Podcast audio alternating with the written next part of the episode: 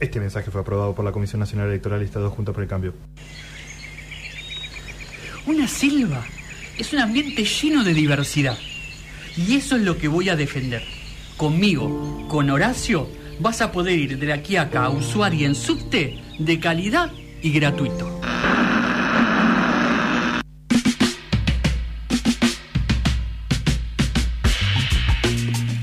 Quedan eh, seis minutos para las 2 de la tarde. Estamos en Noticias Cafeinadas y nos vamos a meter rápidamente en em, la historia eh, que nos trajo Federico Pur en el, en el diario Cenital. Pueden leerla si quieren. La nota se llama Del turismo al software.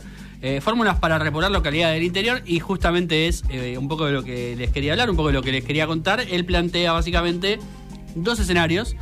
Uno para los parajes rurales, o sea, para las localidades bien pequeñas del interior de la provincia de Buenos Claro. Aires y también de otras provincias. Y después Sí, pues son dos Em, vidas distintas. Entre una ciudad medio grande del, del interior en la que vas a encontrar prácticamente todo. Exacto. O un pueblito rural en el que, nada, hay seis cuadras nada más. Eh, Totalmente. Bueno, de hecho la, mm, la nota empieza eh, citando la historia de el último habitante de Quinigual, que es una eh, localidad, es un paraje en realidad, eh, a 502 eh, kilómetros de la capital federal.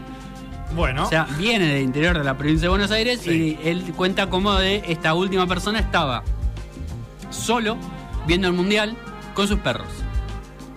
Y era la única persona que estaba en ese pueblo viendo el, el mundial de fútbol. Ay, nada qué lástima, boludo. Yo lo vi con. eh, lo- lo- vi la mitad en, en una página de mierda y los penales por la radio, boludo. Me hubiese encantado estar ahí con ese señor. Absolutamente, pero bueno, la, mm, la historia de este hombre Sí, es mucho más habitual de lo que uno cree. claro. La realidad es que los parajes rurales, eh, un poco por, la, por el desmantelamiento de los trenes. Eh, y otro poco también porque ha cambiado mucho la forma de trabajar la tierra, que, es- que ahora es, digamos, automática. mucho más tecnológica, Sí. claro, de lo que era antes, ha hecho que mucha gente empiece a, a migrar de esos lugares, lo cual genera cierta preocupación entre, eh, bueno, quienes llevan las riendas de, de los parajes rurales, sobre todo. Y empezaron a ver eh, trabajos de algunas ONGs eh, con algunos distintos proyectos, por ejemplo uno que se llama Bienvenidos a mi pueblo, de una fundación suiza que se llama Esbicis, que busca básicamente eh, candidatos y candidatas que quieran irse a vivir a esos lugares. no es fácil eh, elegir vivir en un lugar así porque eh, básicamente eh, no hay muchas cosas que se puedan hacer y cuando digo cosas no me refiero a eh, actividades ociosas, sino a actividades productivas Ajá. es decir, trabajos que uno pueda realizar, digamos, no es que la oferta es recontravariada y además lo que estudian desde esta, desde esta fundación es, bueno, hay que buscar qué actividades eh, se relacionan más con ese lugar específico. No se puede ir a plantear cualquier actividad Claro. a cualquier lugar. Eh, Bueno, hagamos un parque de diversiones acá, Claro. tipo, un casino, tipo. Exacto, o sea, la, la idea tampoco es romper con el ecosistema de lo que Sí. ya existe, digamos. La Sí, idea sí. es gente que se integre al lugar que ya está. Claro, no hacer un pueblo nuevo, sino Exactamente. revitalizar lo que ya existe. Exactamente, ellos tienen eh, más de 17.000 interesados en este momento en la lista de espera para esto, que es bastante gente. Te digo, Eh, pasame el link, boludo, ¿eh? porque puede ser que me meta también. eh, ya hicieron una prueba piloto que, como, que tenía como objetivo insertar 20 familias en Colonia Belgrano, que es un pueblo de 1.000 habitantes eh, a casi 200 kilómetros de Rosario. Ajá. Y las pautas eran, básicamente, un repoblamiento sostenible con familias que pudieran aportar justamente productos o servicios eh, que, no, que no existieran o que estuvieran poco desarrollados en esos lugares. Claro. Eh, es decir, que no compitan. Es decir, si hay un local, digo, un almacenero, No la idea no es llevar almacenero. otro almacenero Sí, más. sí. Eh, porque si no le estás cagando la vida al pobre tipo, que encima que está ahí hace mil años. Pero bueno, nada, la, mm, el resultado del programa fue bastante positivo. La población creció un 10%, lo cual es un buen número. Y es uno de los planes que hay, digamos, eh, que no es el único. Hay muchos que. eh, hay muchas historias, digamos, que se dan como, bueno, reabren un cine en tal lugar. Claro.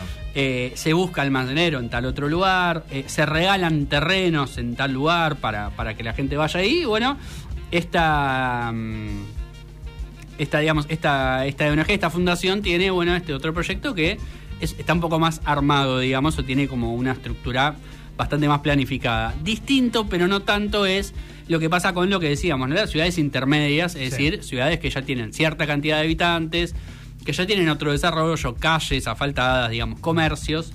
eh, y una vida como más integrada a, a las grandes ciudades. Claro, ¿y cuál es la, la oferta para, para seducir al mundo, como diría Macri? Sí, exacto. Bueno, en ese caso no hay, digamos, planificaciones eh, eh, tan sociables como la de una ONG, sino más, eh, digamos, ideas que tienen los distintos municipios. Claro. Eh, Como puede ser, por ejemplo, el caso de Tandil, que es una ciudad de 150.000 habitantes, es una ciudad bastante grande y de Sí. hecho bastante conocida, que vive más que nada del turismo, Sí. pero que lo que decidieron hacer ahora es eh, empezar a darle lugar a empresas de software. Claro. Más que nada, programadores. Hay algo bueno y algo malo en eso, digamos. Eh, se instaló una empresa que hoy emplea a más de 2.500 personas, o sea, es un crecimiento poblacional bastante importante, eh, pero se planteaban algunas problemáticas que más que nada tenían que ver con, eh, bueno, ¿cómo hacemos para que esa gente que se muda no sea gente que va cada tanto ahí, pero que después trabaja remoto desde Buenos Aires? Claro. Lo cual era una O posibilidad. también qué pasa si la empresa quiebra o decide irse a otro lugar y te deja No, el bueno, pueblo en banda. ¿no? Eso está Eso pasa en todos lados. Digamos, eso puede suceder, digamos, no, no, no está.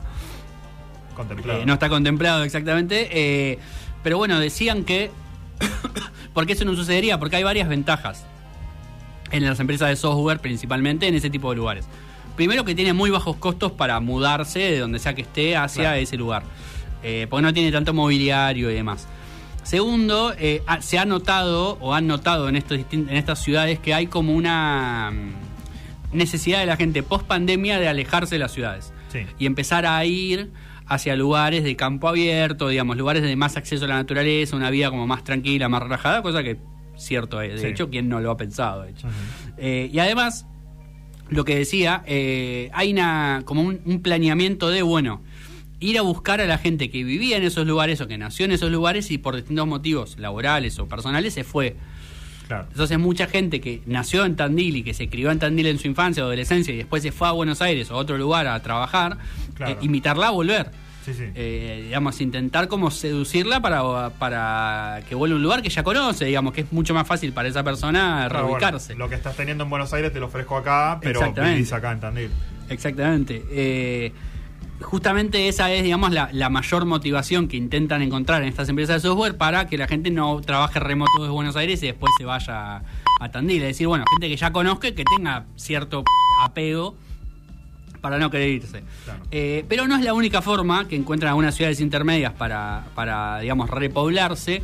Bahía Blanca, por ejemplo, encontró en la actividad portuaria y en la actividad petrolífera eh, una manera de que mucha gente elija ir a trabajar allá. Y en esto tiene mucho que ver la aparición del gasoducto Néstor Carlos Kirchner, Sí, que cruza eh, la ruta 5.